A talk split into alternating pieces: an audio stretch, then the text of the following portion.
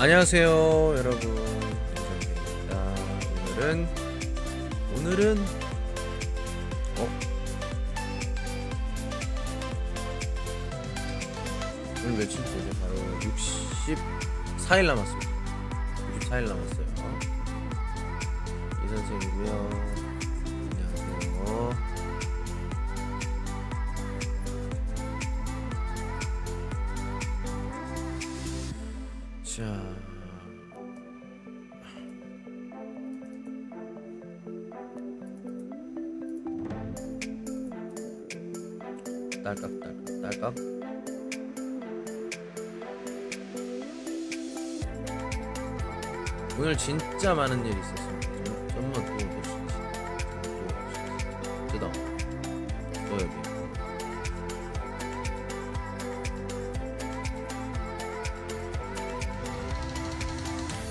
예, 오늘도 이양 똑같이 해보도록 하겠습니다. 예. 여러 가지를 생각해봤는데 이게 오프닝 때만 노래를 놓고 이야기를 할 때는 어, 그 끄는 방법으로 예, 해보도록 하겠습니다. 예. 이것도 좀 헌하우더 방파 좋은 방법인 것 같아요. 예, 좋은 방법인 것 같습니다. 자, 띵띵띵띵띵. 예. 오늘은 아 참. 8시부터 이렇게 2시간 동안 음, 지보를 해봤습니다. 예. 짧게 짧게 해봤는데 예. 재밌네요. 예, 재밌어요. 예, 사람들이 뭐 그렇게 많이 왔다라고는 할 수 없지만 예, 뭐 괜찮았던 것 같아요. 처음 치고는 예, 만족합니다. 자, 오늘은 어, 어제는 행복에 대해서 얘기를 해봤다면 오늘 좀 그리고 행복에 대해서도 얘기하고 그리고 뭐 취미 취미에 대해서도 예, 얘기를 좀 해봤죠. 저번 시간에는 예, 저번 시간 취미에 대해서 얘기를 좀 해봤습니다. 자, 하루하루가 이게 멍멍 되는 게 뭐 그런 것 같아요. 음, 오늘은 휴가에 대해서 얘기해 보도록 하겠습니다. 휴가, 예, 휴가, 휴가. 자. 예.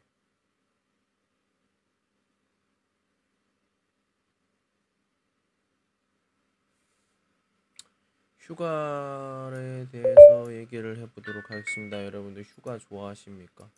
휴가 싫어하는 사람 있나요? 자 얘기해 보세요. 휴가 싫어하는 사람 있어요? 말해봐.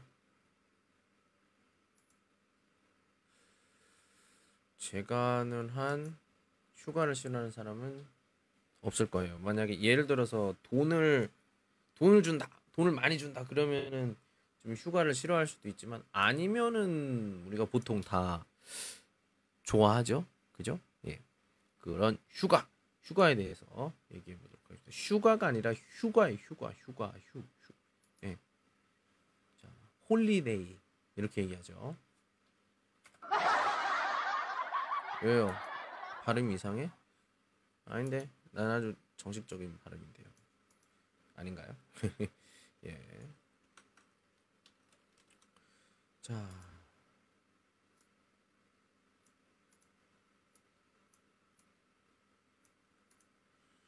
휴일에 대해서 얘기해 보도록 하겠습니다. 휴일하면 또 생각나는 게 바로 명절이죠, 여러분들. 명절. 예. 명절과 관련된 특별한 음식. 자, 요거 한번 얘기해 보도록 하겠습니다. 명절과 관련된 특별한 음식. 먼저 한국에 대해서 지금 얘기를 해볼게요. 우리가 많이 알고 있는 그 특별한 음식이라고 하면 음, 설날부터 얘기해 볼까요? 설날 하면 또 생각나는 게 뭐야?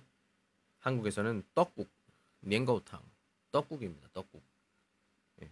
여러분 혹시 떡국이라고 들어보셨나요?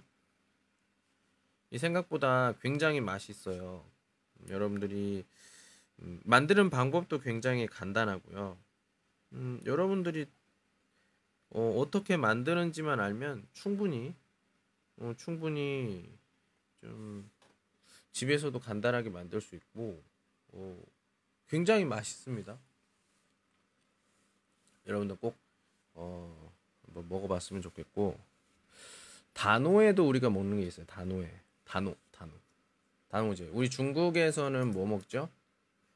중국에서는 단호지에 때 쫑즈 먹죠. 쫑즈. 예. 그죠? 예. 한국에서는 단호제 이렇게 얘기를 해요. 단호제. 이때는 우리가 어, 특별히 먹는 음식 음식이라고 하면 보통 어, 여러 가지가 있는데 그 중에서 좀 대표적인 것을 얘기를 좀 해보자 해보자면 뭐 머리 감는 거 뭐 이런 거 생각을 하는데요. 제 생각에는 그것보다도 그 특별히 먹는 음식 음, 떡이 있어요. 떡. 수리쥐떡이라고 하는데 음, 그거는 쑥을 따다가 그 쑥물을 낸 다음에 쌀가루랑 섞어 가지고 어떻게 이렇게 찍어서 먹는 거예요. 예. 음, 그리고 쑥떡도 먹죠. 쑥떡. 쑥떡 제가 되게 좋아해요. 쑥떡. 예. 쑥으로 만든 떡인데 예. 만들지는 못하고 제가 예. 그렇습니다. 중국에서는 그 쫑즈, 쫑즈 먹죠. 그리고 한국에 또 특별한 음식 하면 또 생각나는 것 중에 하나가 바로 그 추석이죠, 추석. 네. 추석에는 우리가 송편, 송편을 먹어요. 옛날에 제가 얘기를 했는지 모르겠는데 그 안에 어, 뚜펀이라고 해야 되나? 콩가루. 굉장히 달아요, 맛있고. 삶은 콩가루인데 설탕 이게 아무튼 그 굉장히 단 맛인데 제가 그거랑 두 가지를 만들어요 보통. 그냥 지우고 또. 맛이 없어 콩을 넣는 거랑 아니면 콩가루 두 가지인데 제가 엄마 만드는 걸 보고 콩가루가 뭐 어디 있는지 다 그걸 알아냈어요. 알아낸 다음에 어떻게 했냐? 그거를 콩가루만 다 먹었어요 제가. 진짜로. 그걸 보고 친척들이랑 엄마가 굉장히 황당해하는 그런 모습을 보였습니다. 네. 그 다음부터는 제가 너무 많이 혼난 다음에는 그렇게 먹지 않고 그냥 아무거나 먹게 됐어요. 네. 어, 한국의 대표적인 것들이 이런 게 있다면 중국 같은 경우에는 뭐가 있어요? 중국에서는 아까 쫑져 있고 그리고 설날에는 물만두 만두 먹고 그 다음에 제가 하는 그 웬단 아니 웬단이 아니라 지금 그 뭐죠 웬쇼지에 웬쇼지에도 쇼 네, 그것도 먹고 그리고 어, 또 언제야? 예, 중추지에 이제 마창 중추지 중추 아니 마창은 아니지만 아무튼 중추지에도 쇼호 그거 있잖아요. 그거 위에빙 공포의 위에빙 예. 저는 해마다 좀 만들었어요 위에빙 물론 혼자 먹지만 예. 네, 뭐 그렇고요. 음, 뭐 그렇습니다. 예. 명절과 관련된 특별한 음식 만들 수 있는 건 얼마나 될까요, 여러분들이? 예. 저도 음, 지금 말한 거는 다 만들어 봤어요. 만두 만들어 봤어요. 쫑즈 만들어 봤어요. 위에빙 얘 만들어 봤어요. 다 만들어 봤어요. 예. 대단하죠. 박수. 왜 박수 안 쳐? 재밌어? 당연하다고. 참. 너무하네요. 타이고 펀다. 예. 인자님은 타이 타이고 펀다. 예. 자.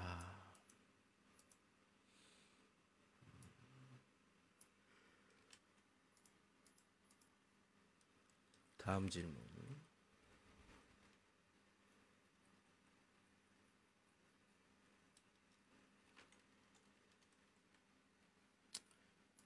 휴일은 무엇을 의미합니까?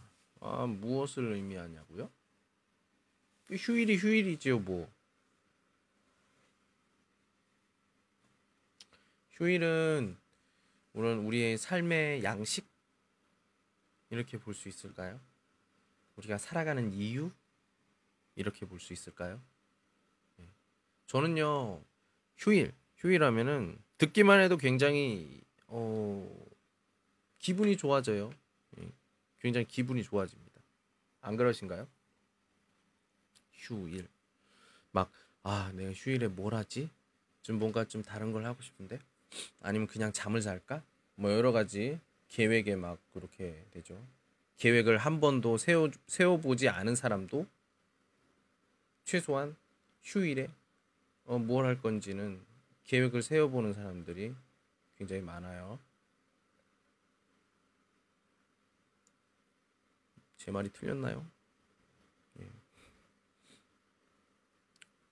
저도 직업이 없을 때 옛날에 옛날에 직업이 없을 때 없는 없어서 매일 노는데도 휴일이 되면 휴일에 뭘 할까 이렇게 계획을 세운 적이 있어요. 말도 안 되는 소리죠. 지금 생각하면. 예. 자.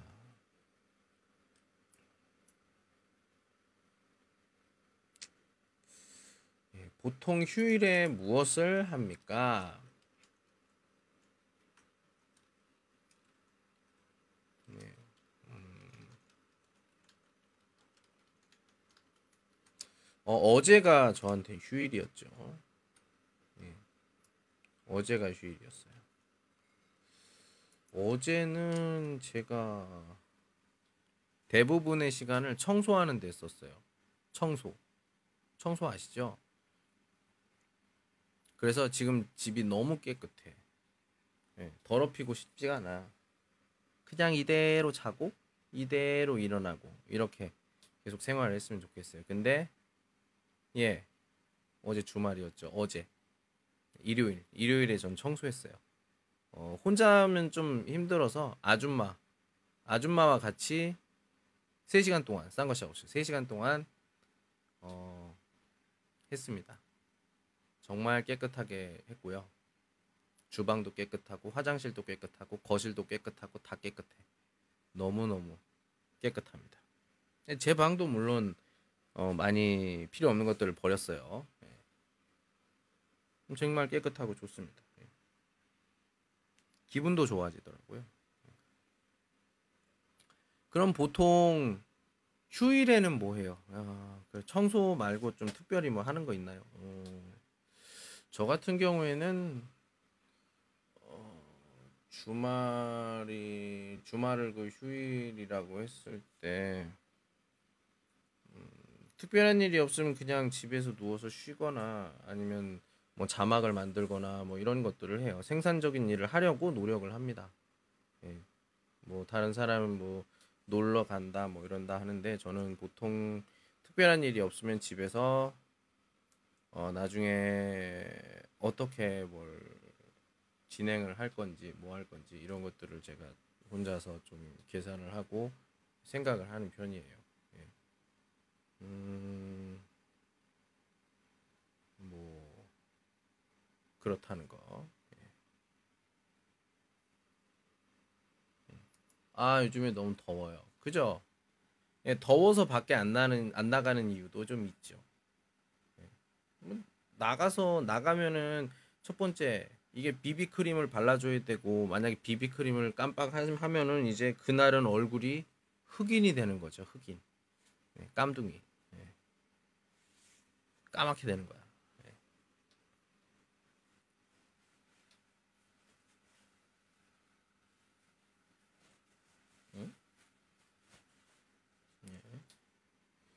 어, 그래요. 요즘에 제가 집에서 산 요 이거 비비 있는데 이게 뿌리는 거예요. 스프레이식. 굉장히 편하더라고. 자, 이렇게. 예. 요즘에는 바르는 것도 여러 가지 방법으로 많이 나오는 것 같아요. 예. 어, 제가 내일은 좀 뭔가 이게 팔에도 이게 그 뭐죠? 비비크림을 바르거든요. 근데 그게 너무 귀찮아. 그래가지고 내일은 이 토시라고 있어요. 토시, 팔토시, 예, 쿨토시라고도 얘기하는데 이걸 이게 하고 갈 거예요. 예, 우리 택배나 배달 아저씨들 팔에 이렇게 하는 거 있잖아요. 굉장히 여러분들 해봤는지 모르겠는데 하면 되게 시원해요. 진짜 시원해. 완전 시원해. 예. 그 시원한 느낌. 이게 그 재질의 문제인지 아니면은 뭐 옷을 입으면 좀 시원해지는 그런 효과인지는 모르겠는데 굉장히 좋은 것 같아요. 그렇습니다. 그래서 효, 휴일에 저는 특별한 일 없으면 집에서 그냥 누워 있어요. 아니면 생산적인 일을 하도록 노력을 좀 하고 그렇습니다. 네.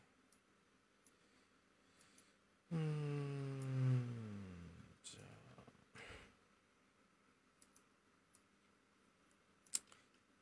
한국에 이런 말이 있어요. 워홀, 네. 워킹 홀리데이 이렇게 얘기하는데 보통 우리가 어, 그러니까 쉽게 얘기하면 휴일에 일을 하는 거야. 보통 이렇게 얘기하니 여행은 어 그러니까 두 가지 일을 같이 하는 거죠.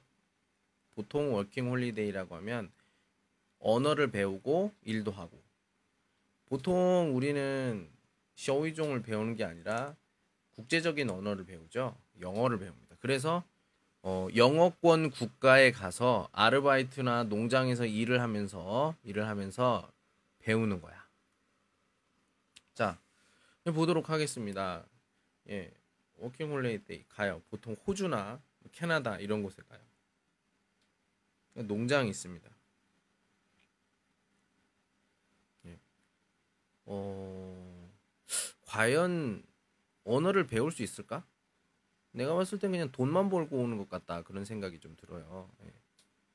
음, 그리고 보통 우리 한국의 그런 것들은 사람들 보면 그 워킹 홀리데이 하면은 음, 좀 기본적으로 안 좋은 시선으로 바라봅니다. 다, 워, 워홀 다녀왔어 이렇게 얘기하면 특히나 여자들 얘기하면 굉장히 안 좋은 시선으로 바라보는 게 어, 대부분이에요.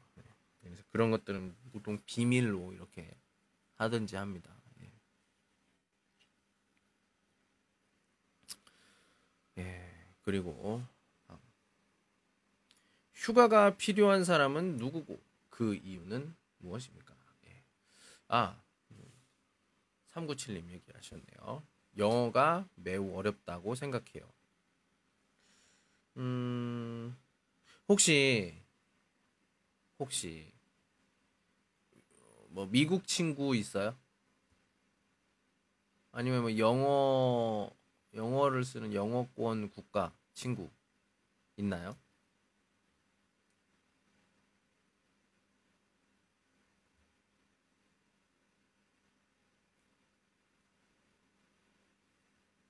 있어요? 요마?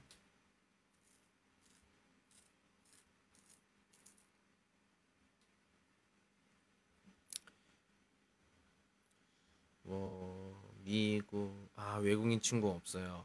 그러면은 외국인과 그러니까 외국인이라고 해야 되나요? 그 영어를 쓰는 외국인과 어 이야기를 해본 적이 있어요? 친구가 아니더라도 이야기를 해본 적이 있어요?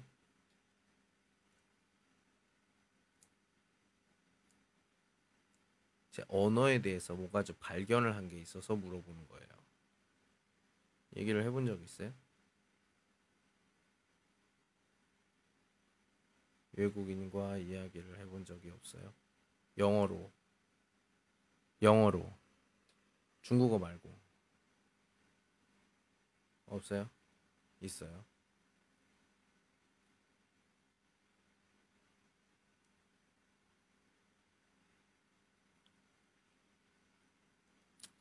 제가 요즘에 가르치면서 좀 알아낸 것들 중에 하나가 바로 그 외국인 친구입니다. 외국인 친구를 찾아서 이렇게 교류를 한 학생이 있었어요. 제 말을 듣고 한 친구인데 이 친구 같은 경우에는 지금 공부를 한 지 3개월 정도 됐을 때는 이미 한국 사람하고 이야기 그러니까 저와 이야기하는 데는 문제가 많이 없었어요. 예. 일반적인 대화는 진짜 아무 문제가 없었다. 뭐 한 달 반도 그렇게 가능하기도 해요. 예. 자, 근데 만약에 만약에 그 아, 감사합니다 관주 예 감사합니다. 예. 만약에 그런 경험이 없다고 하면 당연히 외국어가 어렵죠. 예. 우리가 써본 적이 있어야지. 우리 써본 적이 있어야 좀 그거에 대해서 어떤 좋은 기억이 가, 지고 그리고 공부하는데 그것도 큰 힘이 되건 되는데요. 만약에 그걸 써본 적이 없어. 나는 그냥 문제만 풀어본 적이 많아요. 그러면은 어떤 문제가 생기냐? 예. 재미가 없어. 첫 번째는 문제는 풀 수 있는데 언제 뭐가 이렇게 해야 되고 뭘 해야 되는지 생각해서 말하는 이런 게 전혀 없어. 그냥 문제 푸는 거야. 문제 푸는 로봇이야. 아니 방법이 있어요? 아니 방법이 없어요. 자기가 친구를 만드는 거 이외에는 그걸 해결할 수 있는 방법이 없어요. 아유 어떻게 해? 노력해야죠. 친구 만드는 게 그렇게 쉬운 게 아니잖아. 예.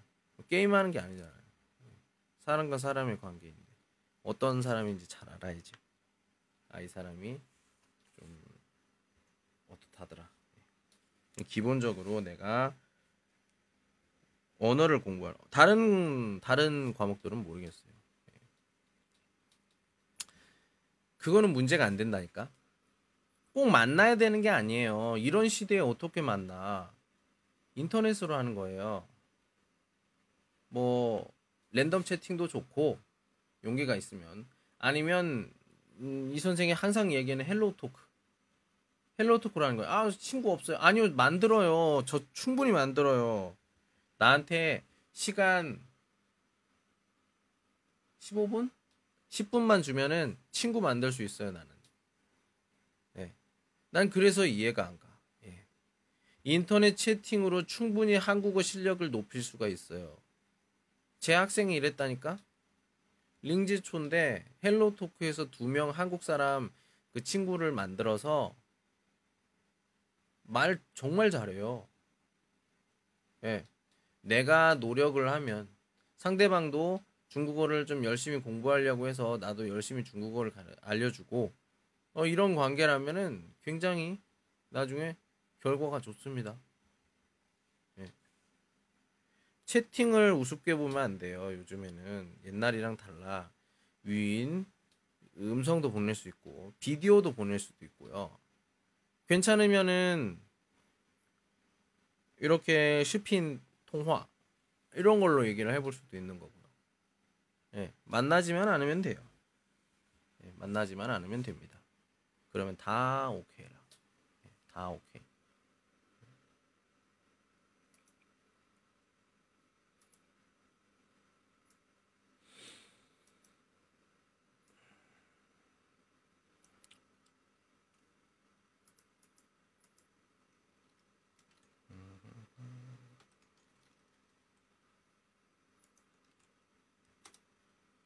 여행에서 패키지 투어와 다이 투어를 비교해 보세요. 간단하죠?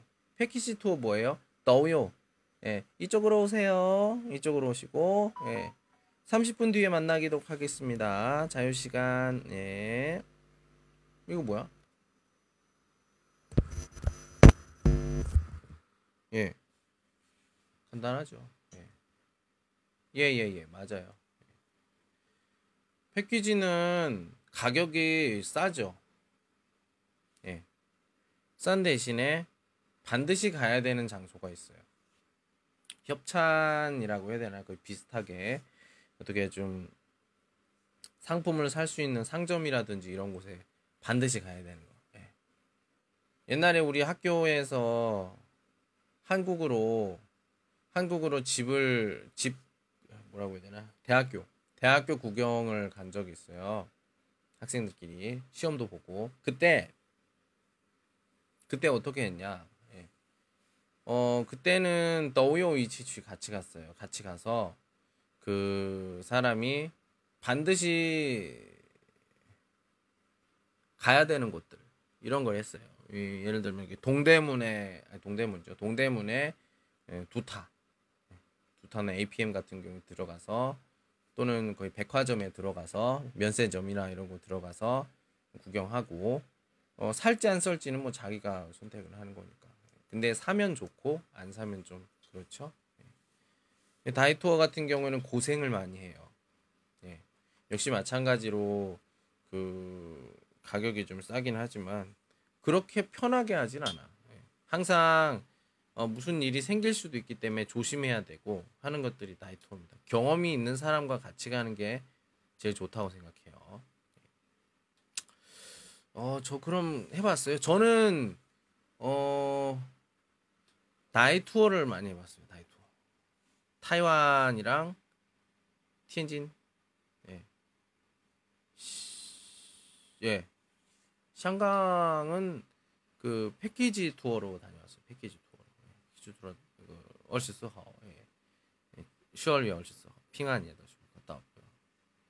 带团은 저기 타이완이랑 그 深圳 네. 리오도 여행을 할 때 다녀왔습니다. 혼자 여행하는 게 뭐냐면은 혼자 여행하면 좋은 점이 아니면 뭐 같이 할 사람 있었겠지만 저는 그때는 혼자 갔으니까 혼자 갔을 때 어떤 느낌이었냐면 아, 진짜 어떡하지 어떡하지 예? 갑자기 생기는 이런 일들 정말 재밌었습니다. 지금 생각하면 그때는 진짜 완전 말도 안 통해요.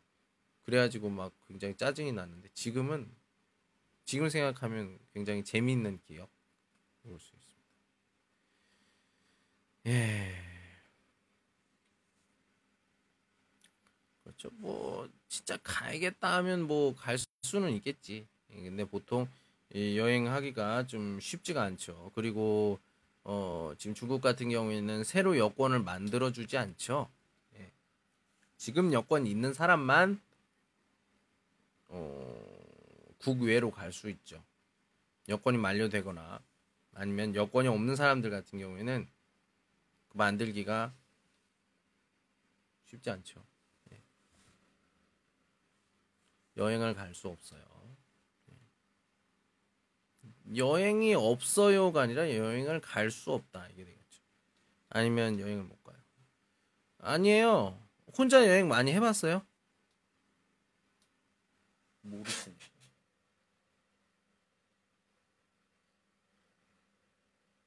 어휴 비자 발급 중요하죠. 예, 빨리 주무세요.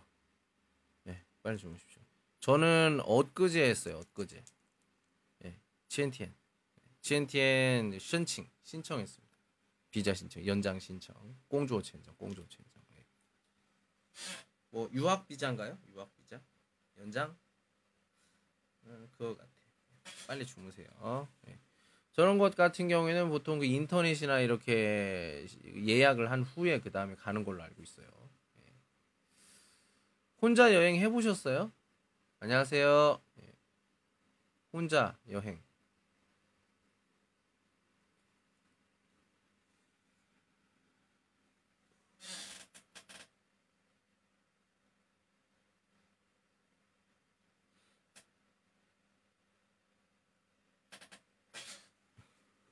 해본 적이 없어요. 혼자 여행을 해본 사람이 너무 외로워요 이렇게 얘기를 할 수가 없어. 해봤다면 해, 분명히 안 해봤을 것 같아요 내 생각에. 저는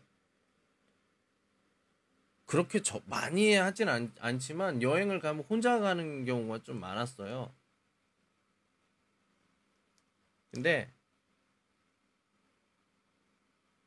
이게 자유가 이게 쉬, 예 안녕하세요. 그러니까 가봤냐고요. 자유도 계획이 조금은 계획이 필요해요. 마음대로 갔다가 큰일 나요. 문화가 다르고 이렇기 때문에 만약에 국외 여행, 해외 여행이라는 경우에는 많이 알아보고 계획을 하고 그렇게 하고서는 이제 출발을 해야 돼요. 만약에 그런 준비가 안 돼 있고 아무리 자유라고 해도 그런 준비가 안 돼 있으면은 그 여행 진짜 망합니다. 예. 저도 대만이나 션전 션전 갈 때 가기 전에 진짜 몇 날 한 2, 3일을 밤을 새서 밤을 새서 그 뭐 이게 숙소라기는 좀 그렇고 숙소도 그렇고 예. 뭐 여러 가지 일정을 잡았어요.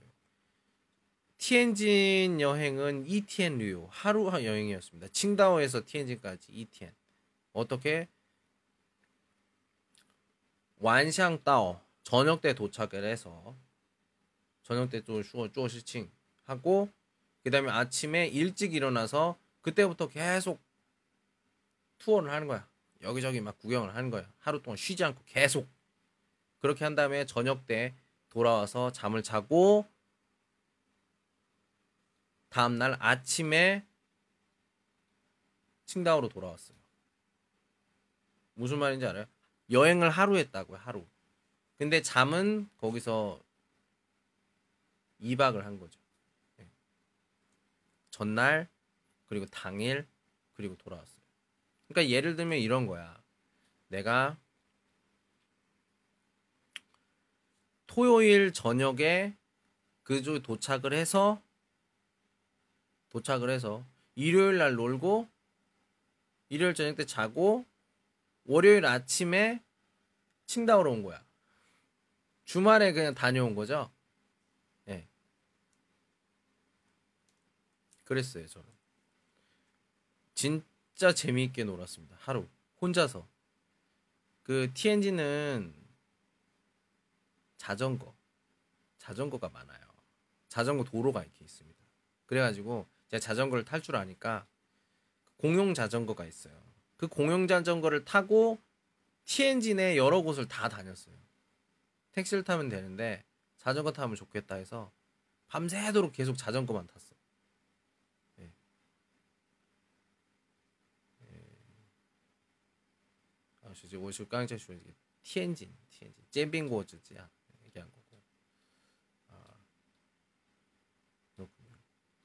금 어디에 있어요?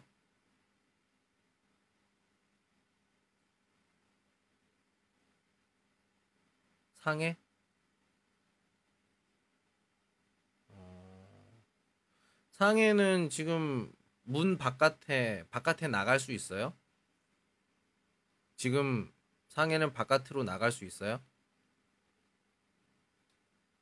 막 그 동영상 보면 꽁위에서 뿌능 추면 나갈 수가 없어서 사람들이 이렇게 서로 이렇게 막 뭐 약 주세요 약 없어 막 이런 것도 본 것 같은데.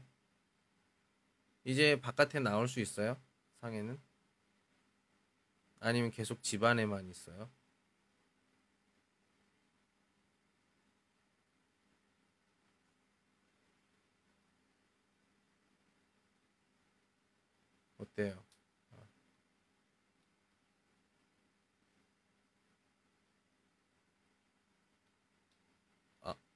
어때요? 알겠습니다. 어 그렇군요.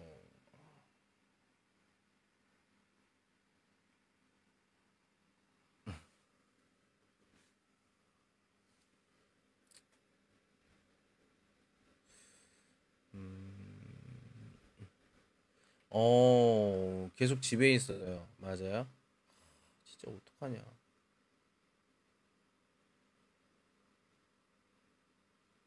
아, 밥은 어떻게 해요? 밥, 밥. 지금도 그래요? 어, 밥은 어떻게?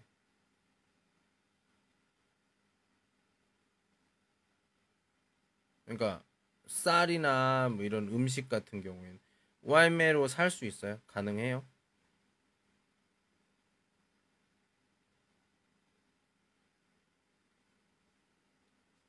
뭐 이런 거 보면은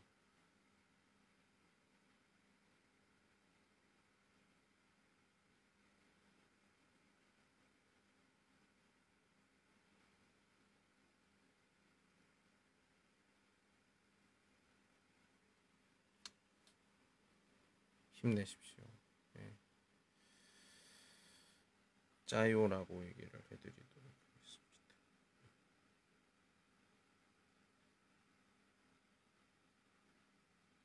음. 아니 그러니까 요리 재료예요. 요리 재료. 요리 재료. 예.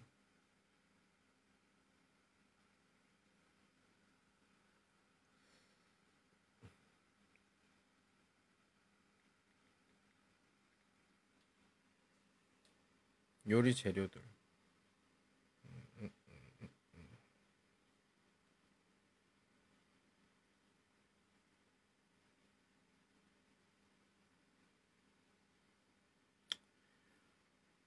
어, 그렇군요. 지금도 나갈 수가 없어요. 어, 그렇게 지금도 힘들어요. 아, 참. 그냥 제가 마음이 안 좋네요. 편하지가 않아. 예. 저를 아는 사람이 이렇게 집에 나가지 않고 못, 못하고 하는 거 보면은 아, 참 마음이 좀 그래요. 좀. 예. 아무튼 그 상황이 좀 좋아져서 예, 좀 바깥에 나올 수 있었으면 좋겠습니다. 쉽지가 않은데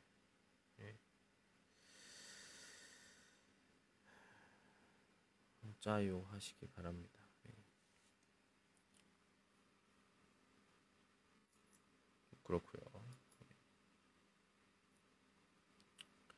자, 요거 휴가 이야기 좀 해보고 있고요. 예. 여행 이야기 잠깐 해봤습니다.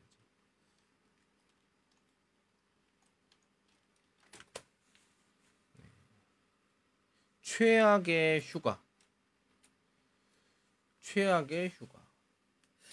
어, 휴가는 좀 다, 어, 좋다고 생각해요, 저는. 예. 근데, 최악의 휴가.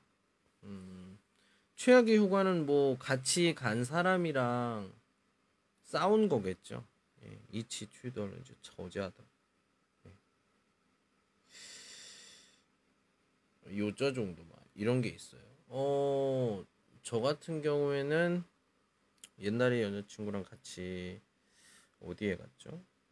음, 아까 얘기했던 홍콩에 갔을 거예요. 홍콩에 갔을 때 아마 싸웠던 것 같아요. 예. 진짜 준비도 많이 하고 그랬는데, 어, 뭐 다른 것 때문에 막 싸웠던 거에 기억나고, 그리고 어,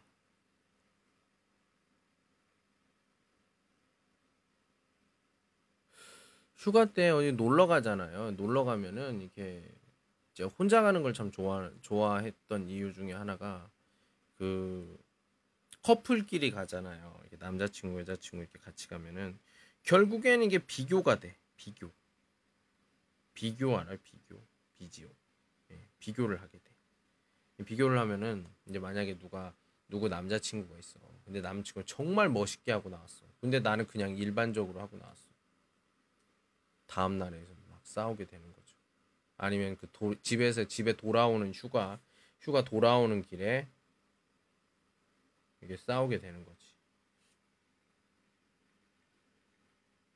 아, 걔는, 걔는 뭐 이러는데 왜 너는 이래? 내가 부르짖다고 그래서 막 예. 싸우게 되는 거죠. 참 역시 마찬가지로 쉽지가 않다. 예. 어, 그렇다고 뭐, 뭐 달라지는 게 있습니까? 아니요, 뭐 특별히 그런 것도 없어요. 예. 그러고선 또 이게 예, 싸우고 나서 또 이제 괜찮아지지. 예. 그리고 또 괜찮아져. 참 보면은 사람의 어떤 그게 맨날 생기는 일이 좀 다르다고 생각합니다. 특히나 그 가까운 사람들과는 좀 쉽게 싸우잖아요. 근데 또 다른 것들은 쉽게 싸우고 나서도 또 다시 또 괜찮아져. 예. 그게 좀 더 우리가 생각하는 뭔가 좀 다르다. 예, 다르다고 생각하는 것들이죠. 그렇게 생각합니다. 예. 자, 제가 오늘은 어, 휴일, 휴가에 대해서 얘기하고 있는데 어, 지금 여기 준비된 질문들을 보면 거의 여기서 지금 오늘 얘기한 게 좀 신선한 내용들이고요. 나머지는 뭐 어떤 경험에 대한 이야기들이 좀 많았던 것 같습니다. 예. 자, 오늘은 어 64일, 이제 64일 남았습니다. 와, 시간이 정말 빨라요. 벌써 36일이 지났어요. 한 달을 이렇게 계속 매일매일 하게 된 건데 3일 정도 빠졌지만 예. 예, 아무튼 여러분들 두 분, 예, 397님 그리고 VDU님, 예, 아무튼 어, 제 방송을 들려주셔서 정말 정말 감사드리고 예, 어, 10시 이제 15분, 예, 15분으로 좀 옮겼는데 15분에서 11시까지 예, 여러분들과 이야기하도록 하겠습니다. 저녁 시간 10시에서 11시는 항상 이 선생님이 이 선생이 여러분들을 기다립니다. 예, 오늘은 여기까지 할게요. 수고하셨습니다. 안녕. 오늘은 여기까지. 바이바이.